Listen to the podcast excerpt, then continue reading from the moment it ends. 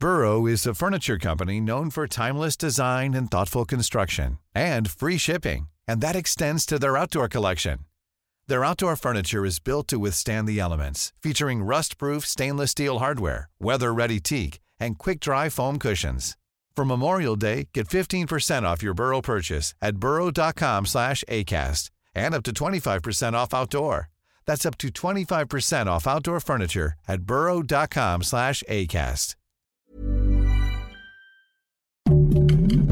Heraldo Podcast, un lugar para tus oídos. Noticias del Heraldo de México. Es muy triste que una madre que está buscando a su hijo se le asesine y duele muchísimo. Fueron las palabras con las que el presidente López Obrador lamentó la muerte de la madre buscadora Teresa Maguellal en Guanajuato. El mandatario informó además que hay un detenido por estos hechos, aunque no se ha determinado el móvil del crimen.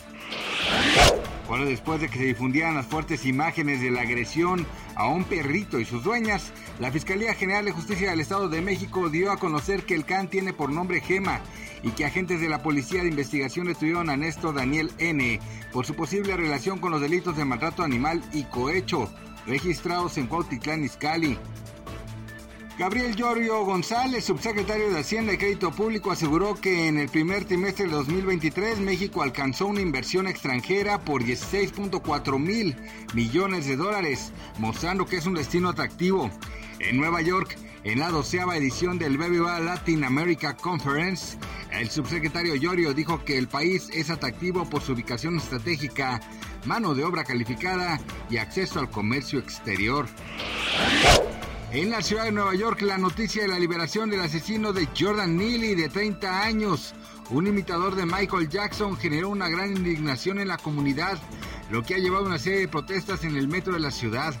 La noticia ha causado gran indignación entre los fans del imitador y los neoyorquinos en general, quienes ven la liberación del asesino como una injusticia y un insulto a la memoria del fallecido. Gracias por escucharnos, les informó José Alberto García. Noticias del Heraldo de México.